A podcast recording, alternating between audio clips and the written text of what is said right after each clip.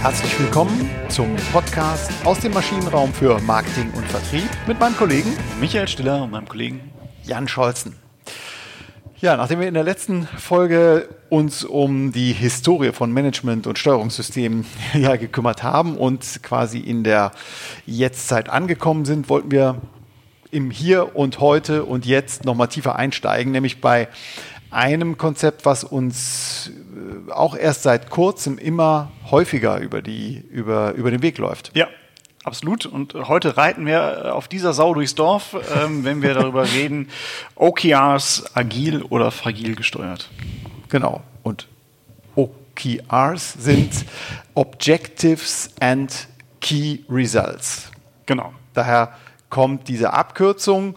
Ähm, und auch da werden wir nicht, äh, oder wir werden nicht der Maschinenraum, wenn, nicht, wenn wir nicht da auch ein bisschen Hintergrund geben, äh, was dieses OKR ist und woher das kommt. Also äh, die Literatur dazu, äh, ein paar Tipps kommen äh, zum Abschluss natürlich dann. Mm, was wir gelesen haben, ist, dass das ursprünglich ein Konzept ist, was es bei Intel in den 70er Jahren äh, genutzt wurde, um Intel wieder auf die Erfolgsspur zu bringen. Das, den ging es wohl mal in den 70er Jahren, also vor, vor 50 Jahren, knapp 50 Jahren nicht so gut. Und das Thema ist dann aber so richtig durch die Decke gegangen mit einem Finanzinvestor, John Durr heißt der Gute, der ähm, bei Google äh, 1999 vorgesprochen hat und ihn dieses Konzept OKR, Objectives and Key Results, vorgestellt hat. Genau. Der Rest ist Geschichte.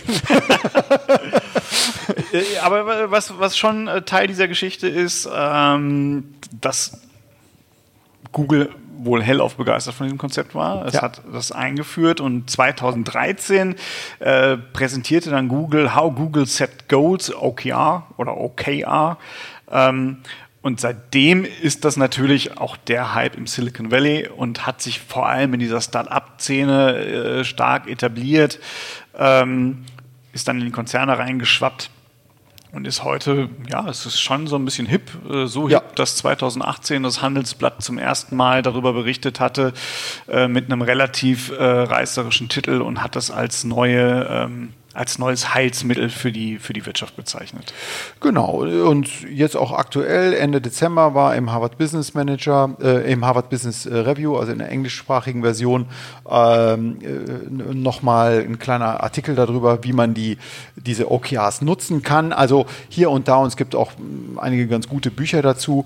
Ähm, und zumindest insofern, um jetzt äh, nicht alles vorwegzunehmen, aber die Unternehmen, die es umsetzen. Äh, und Google ist da sicher das, äh, das, das Prominenteste davon. Aber die Unternehmen, die das tun, die sind alle schon sehr erfolgreich. Also ein Stück weit gibt der, der Erfolg der Unternehmen zumindest auch der Methode dann recht. Aber komm, Mr. Definition. Äh, jetzt geht's mal los. Was ist denn ein Objective? Ja, ein Objective ist ähm, ein, ein qualitativ formuliertes Ziel.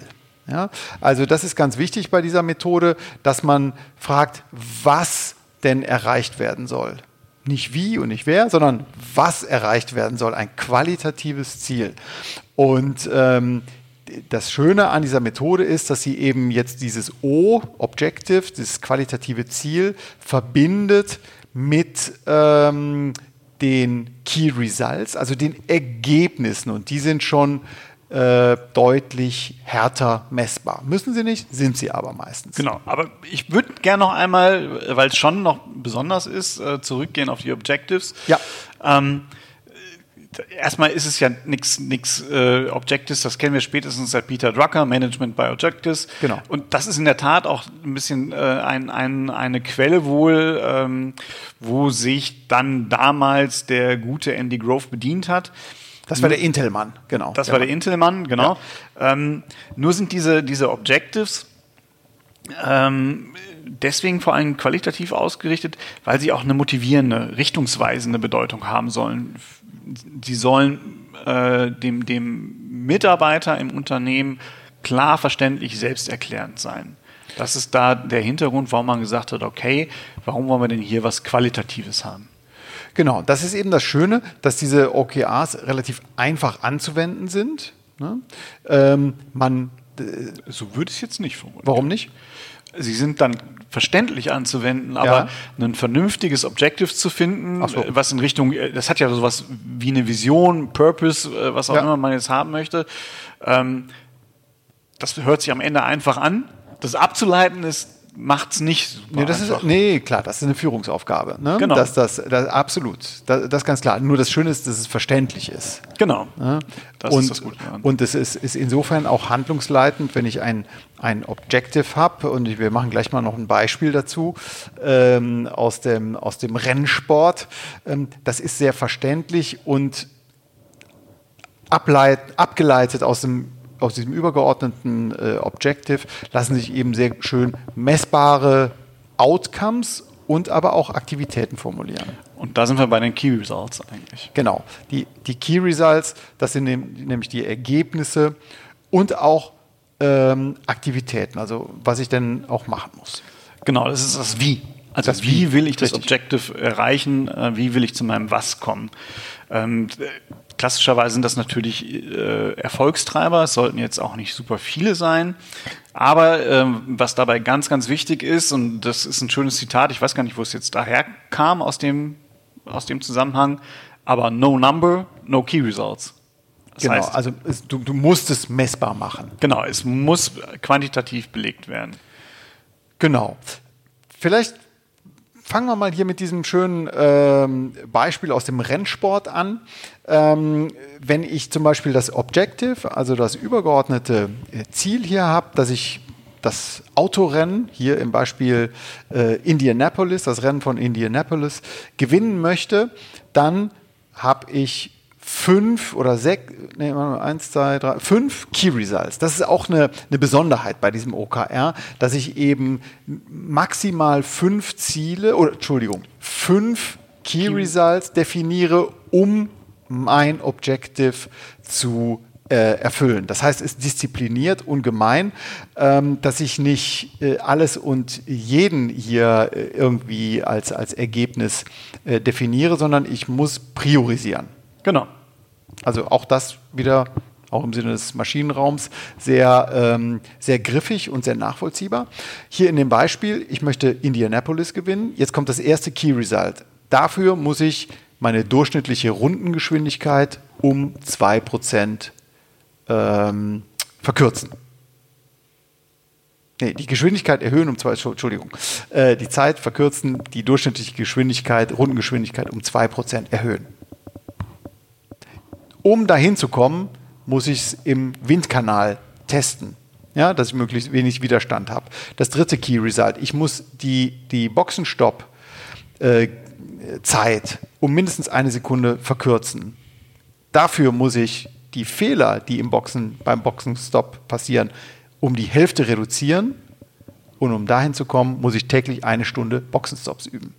Ja, das ist, wenn man äh, abgeleitet, so die wichtigsten Treiber, um dieses äh, Rennen zu gewinnen. Genau, und das bringt jetzt auch so ein, so ein theoretisches Konstrukt, was auch wieder dahinter liegt und was es auch nicht einfach macht. Das hört sich jetzt alle erstmal simpel an, aber mhm. eine große Herausforderung ähm, beim, beim Ausdefinieren der Key Results im OKR-Verfahren oder in der OKR-Methode ist halt das Unterscheiden zwischen dem Outcome, also was möchte ich haben. Ähm, da gibt es eine, schöne Grafik aus dem, aus dem, aus dem Net, uh, Outputs are a piece of cake. Ähm, das Outcome ist eine, eine tolle Party, zum Beispiel. Nochmal, das habe ich nicht verstanden. Also das Out das Outcome ja. ist eine tolle Party. Party ja. Das wäre zum Beispiel auch ein gutes Objective. Genau, eine schöne Party, gute Party. Eine mhm. schöne Party, eine gute Ka äh, Party, genau. Äh, wir haben dann einen Output. Ähm, das ist der Kuchen für so und so viele Gäste. Okay, ich brauche so genügend Kuchen und der sollte auch lecker sein. Ja? Genau, idealerweise wäre er dann auch lecker. Dann habe ich aber eine Aktivität, die dahinter liegt, die diesen Output erzeugt, nämlich äh, rühren, kneten, backen. Das sind die Aktivitäten und, und mischen natürlich auch noch. Und dann habe ich aber halt mein, mein äh, Input, ähm, Butter und Salz, Zucker und Schmalz, äh, wer es noch, äh, noch kennt aus dem alten Kindersong. Mehl auf jeden Fall. Äh, Mehl, Mehl ist auch nicht doof äh, beim Kuchenbacken. Aber das ist, ähm, und da muss ich mir darüber sehr klar werden, was ist denn eigentlich was? wenn ich vernünftige Key Results setzen möchte. Genau. Was mich jetzt aber eine Frage an dich umtreibt, ist, ich habe das, das, das Schöne an dieser Methode ist ja, dass ich für bestimmte Abteilungen diese Objectives und auch die Key Results definieren kann. Wie kann ich, wie, wie muss ich denn sicherstellen oder wie stelle ich sicher, dass das jetzt alles zu meinem Unternehmensziel, sag mal, äh, Marktanteile gewinnen, Marktführer werden innerhalb von drei Jahren, äh, äh, jedes Jahr neue Produktinnovationen oder äh, Leistungsinnovationen auf den Markt bringen und, und, und, und. Wie, wie kriege ich das denn sichergestellt? Ähm, das muss man sich vorstellen wie eine Ziel Pyramide. Also ich habe ganz mhm. oben habe ich natürlich meine, meine Vision, meine Mission. Und das sind eigentlich so die übergeordneten Objectives, äh, ah. die ich formuliert habe. Ich breche daraus immer ein Teil herunter, aber auch wieder in qualitativer äh, Art und Weise, wo ich sage, jetzt habe ich Unterobjectives. Das mhm. kann sein, dass ich mir für die, was wäre mein, mein Unterziel in den nächsten vier Monaten? In den nächsten vier Monaten wollen wir ähm, ähm, wollen wir unsere Marktpräsenz äh, äh, erhöhen, zum Beispiel als Objectives. Und mhm. dann kann ich meine Results wieder drunter packen. Okay. Wichtig ist, glaube ich, jetzt an der Stelle, und das gibt dieser Framework vor, ich darf halt dann meinen Output sollte ich nicht als Objective nehmen. Also, mein Output wäre Marktanteil bei 30 Prozent. Mhm. Das wäre kein gutes Objective. Okay, ja. Das, da fehlt die Qualität. Da fehlt dann das Qualitative, ja. da fehlt mhm. das Selbsterklärende dann dazu. Okay, verstehe. Um nochmal zurück zum Autobeispiel zu kommen, hier zum äh, Rennen von Indianapolis. Ähm, das Schöne ist ja hierbei, ich habe zwei wichtige Key Results, nämlich also ich muss schneller werden beim Fahren und ich muss ähm, schneller werden beim Boxenstopp.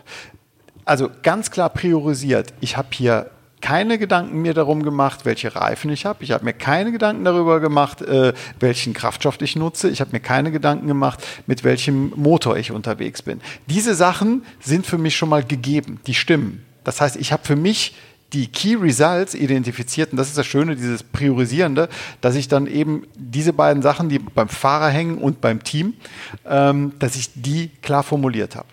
Genau, aber das äh, nehmen wir, bleiben wir in dem Beispiel jetzt und, und das deine, um deine Frage von vorhin zu mhm. beantworten. Mhm.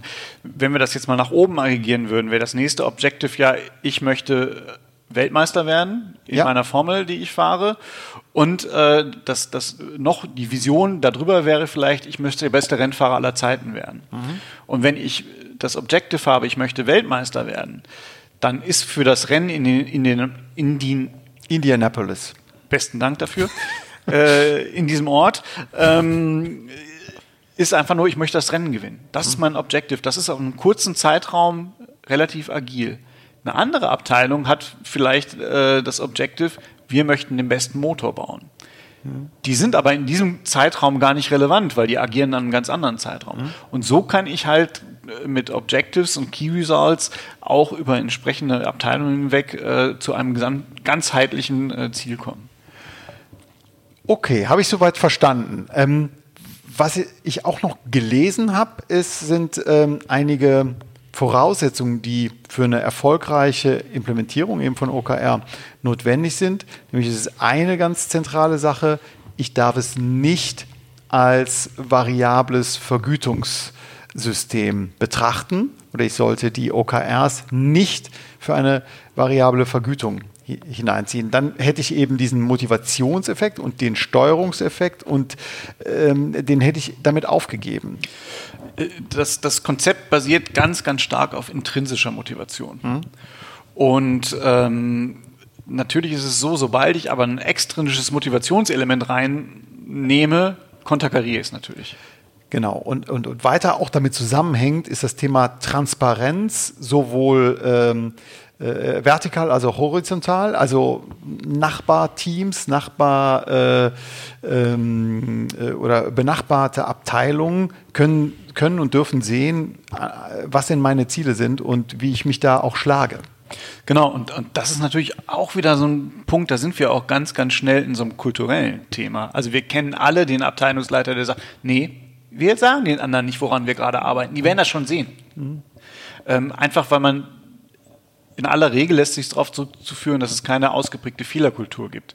Dass mhm. man versucht, Fehler gerne zu verschleiern, dass man diese Transparenz gerne vermeiden möchte ähm, und auch einen, einen, einen Fehler eher als Versagen empfindet als als Lernobjekt. Mhm. Das wäre vielleicht auch mal eine schöne Frage an Hörerinnen und Hörer, inwiefern Sie damit Erfahrung gemacht haben, wann OKRs nicht funktionieren. Wir haben die Vermutung, dass es in, in agilen Unternehmen, in offenen Unternehmen, äh, in Unternehmen, wo eine Fehlerkultur nicht nur gepredigt, sondern auch äh, gelebt wird, dass es da gut funktioniert, aber in eher mechanistischen, ähm, strukturierten, äh, Firmen, also strukturiert im Sinne von äh, klare Mechanist mechanistische Aufgaben, äh, was ja auch gut und attraktiv sein kann, ähm, dass es da eher weniger gut äh, funktioniert. Ja.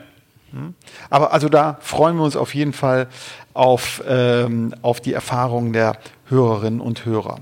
Gut, ähm, also wir haben geklärt, was ist ein Objective, was sind die Key Results, wie fügen die sich in das Gesamtunternehmen ein, welche Voraussetzungen müssen äh, da sein. Ähm, sie sind ähm, Sie sind nicht eben für eine variable Vergütung gedacht. Sie sind offen und transparent kommuniziert. Und was, glaube ich, jetzt auch noch eine zentraler, zentrale Anforderung ist, dass ich die eben nicht wie in einer Balance Scorecard einmal im Jahr definiert habe und dann mal schaue, was rumkommt, sondern dass ich das mindestens quartalsweise ähm, mir auf die Fahnen schreibe und mindestens äh, alle drei Monate mal drüber schaue, wo, wo stehe ich denn gerade. Das ist ja genau das agile Element. Und da, mhm. ähm, ich weiß gar nicht, ob, ob äh, OKR sich da Scrum bedient oder ob das ähm, abgeguckt parallel sich entwickelt. Ich weiß es nicht genau, aber äh, wir haben einen, einen ganz ähnlichen Iterationsgedanken äh, im ja. OKR-Framework quasi. Wir haben auch eine, eine, einen Zyklus, äh, das wäre so im, im, im Scrum, ist es der klassische Sprint, mhm. äh, den man so bei drei bis vier Monate, also ein, ein Quartal ähm, oder, oder ähm, ja, oder ein Dritteljahr, äh, je nachdem, wie man es setzen möchte, mhm. sollte man sich das setzen. Es gibt eine Planphase, die auch gar nicht so ausgeprägt ist. Also es ist auch nicht diese typische Quartalsplanung, die wir ja aus anderen ja. Unternehmen kennen, mhm. wo dann die Ziele nochmal hochgerechnet wird. Es wird eine Prognose mit Forecast und daraus ergibt sich dann das neue Forecast, äh, Planabweichungen und so weiter. Mhm. Das macht es, OKR, sondern das OKR schaut sich relativ stark an. Wo stehen wir jetzt wieder? Mhm. Und sagt dann auch, glaube ich, zu wie viel Prozent haben wir das denn jetzt erreicht? Ne? Das kommt aber im Review. Richtig das ist im Review, genau, aber es, ähm, es kommt beim, beim OKR nicht zwingend darauf an, wie man das Ziel erreicht hat. Also es wird zugelassen, dass man eine, eine, eine anteilige Zielerreichung nur hat. Mhm. Und man nimmt halt die, ähm, also eine 100% Zielerreichung wäre im, im OKR-Framework sogar eher, wo man sagen würde, dann war es nicht ambitioniert genug. Genau. Also wenn ich zu oft 100% erreiche, dann stimmt irgendwas nicht in, in, in meinem, meiner ja. Ambition. Und ich lasse es zu, dass ich nur eine Teilerfüllung habe das ist auch ein Teil der Fehlerkultur, die man dann halt offen ja. ausspricht. Genau. Genau. Also man, man schaut sich an, wo stehen wir jetzt wieder? Brauche ich andere Key Results oder brauche ich so ein anderes Objective? Da macht man aber keinen großen Prozess draus. Das ist so ein Halbtagesworkshop äh, pro Team im Zyklus und dann geht es eigentlich wieder los. Was dann aber, glaube ich, ein wesentlicher Punkt ist, diese Teams, die kommen dann auch ähnlich wieder wie beim Scrum, im, im Daily wäre das im Grunde genommen, gibt es auch ein OKR Weekly, wo man sich ganz kurz nochmal zusammensetzt, einen Zielabgleich macht, sich überlegt, gibt es irgendwo Hindernisse, äh, sind wir on track und wie hoch, und das ist jetzt auch ganz interessant beim, beim OKR, wie hoch ist unser Konfidenzintervall? Das heißt, Kannst du das nochmal ein bisschen ausführen? Also Konfidenzintervall, innerhalb welcher äh, Range habe ich die, bin ich richtig unterwegs und habe mein Ziel erfüllt? Oder? Genau, also ich, ich äh, lege ja ungefähr vorher fest, ähm, was ist on track, was ist, was ist äh, off track, was ist at risk. Mhm. Ähm, das ist auch so ein typisches Ampelsystem. Und es kann aber halt sein, dass ich sage, okay, ich glaube, dass wir 70 Prozent unserer Ziele erreichen. Das kann durchaus on track sein. Aber das macht man in diesem Weekly, wo man einfach nochmal ganz kurz sagt, was glauben wir, wie viel Prozent erreichen wir, um quasi so ein Ampelsystem auszufüllen. Ne, und damit auch der Führungskraft ein Gefühl dafür zu geben, wo stehen wir denn jetzt eigentlich? Genau. Es, äh, ist da natürlich, jetzt ähm, haben wir, ich versuche gerade den, den, den, Bogen zu schlagen äh, zur, zur Balance Scorecard. Da haben wir beim letzten Jahr, in der, in der letzten Woche ja äh, die Kritik geäußert, zu komplex, äh, der ganze Steuerungsaufwand, dass ich das alles miteinander verzahnen muss, ich muss es reporten und so weiter. Ich muss immer was zu Prozessen oder äh, zu Mitarbeitern, Kundenzufriedenheit und so weiter finden. Hier habe ich die Schönheit, habe ich verstanden, dass ich ein Objective habe mit maximal fünf Key Results, also äh, viel handhabbarer. Ähm, Du hast gesagt, ja, es muss sich verdichten auf, das, auf die Unternehmensvision und Mission, habe ich auch verstanden. Aber diesen Aufwand, um es zu tracken, äh, den habe ich ja trotzdem. Natürlich, also ich muss ja, das ist ja äh, ein wesentlicher Faktor, diese Key Results muss ich hart messen können. Mhm. Okay. Ne, und da habe ich dann auch eine Kennzahl, die steht auch daneben. Deswegen muss ich auch nicht sagen, äh, also in diesen, in diesen Reviews äh, gehe ich auch nicht darüber, dazu über, in den, Week, in den Weeklies, nicht in den Reviews, so. In den Weeklies gehe ich auch nicht hin und sage, wo stehen wir jetzt, weil das ist klar. Mhm. Ich sage, wo kommen wir raus am Ende unseres Planungszyklus? Okay. Ne, das mhm. ist ja mein, das ist da, wo ich schätze, okay, wo, wo, wo stehen wir? Mhm. Ne? Sind wir on track, off track oder at risk? Ja. Und in den Reviews habe ich dann auch ein klares Statement, wo stehen wir? Da mache ich auch meine Ergebnispräsentation quasi mhm. äh, vor dem Team in, in aller Regel. Ja. Präsentiere, wie sind wir da hingekommen, was ist gut gelaufen, was ist schlecht gelaufen. Also super spannend. Äh, ich persönlich habe keine Erfahrung gemacht. Du, du machst ja gerade die ersten.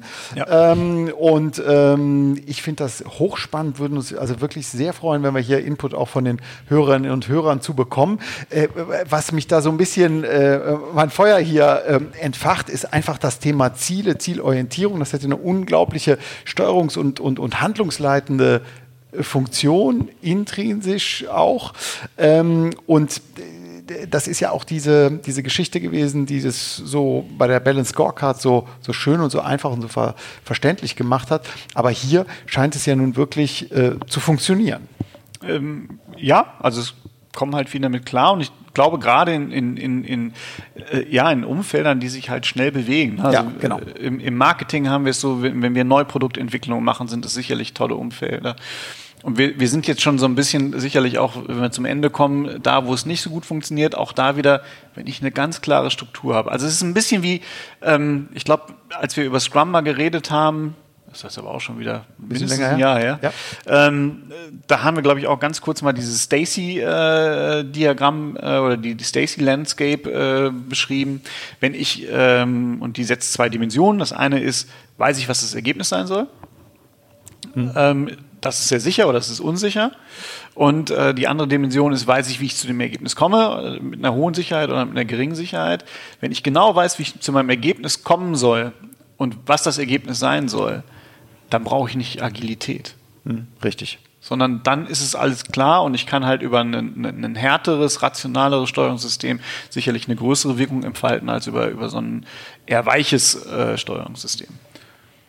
Super. Ich glaube, ich ein ganz gutes Schlusswort. Und äh, bevor wir zum Fazit kommen, vielleicht an dieser Stelle noch äh, ein paar Literaturhinweise.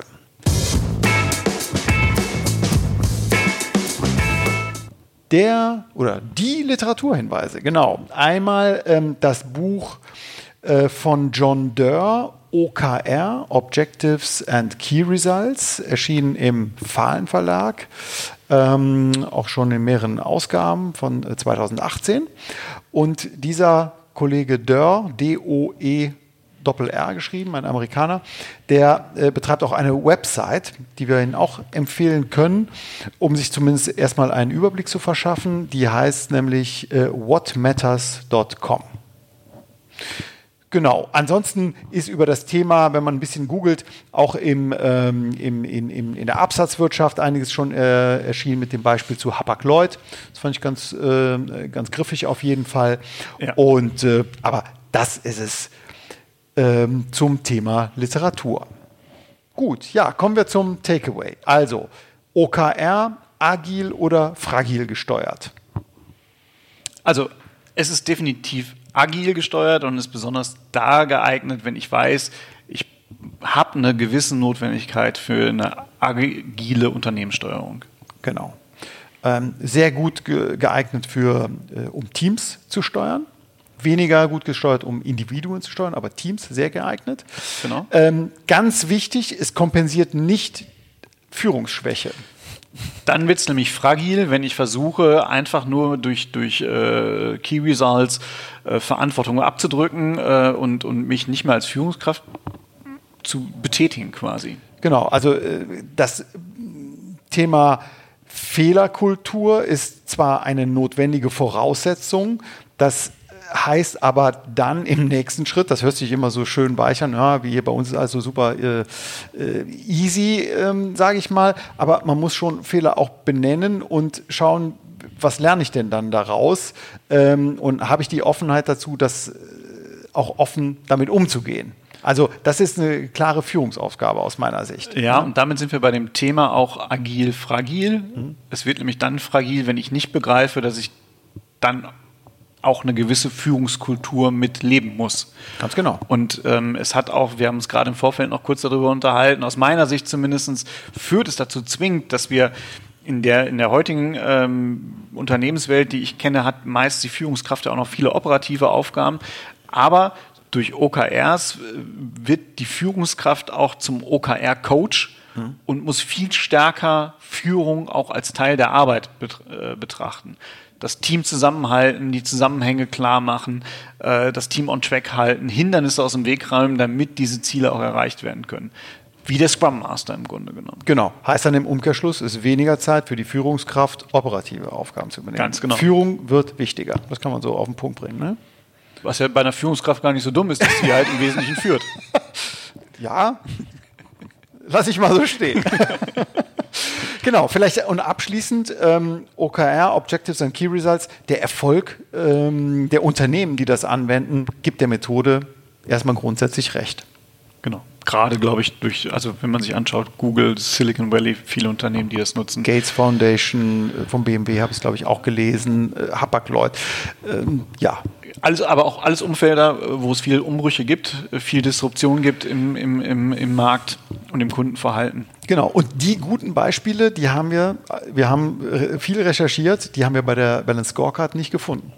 Also von daher, ähm, denken Sie mal drüber nach. Ähm, uns, wir freuen uns auf jeden Fall auf Ihre äh, Kritik über ihr, ihr Feedback gerade zu dieser frischen oder neu gefundenen Methode OKR.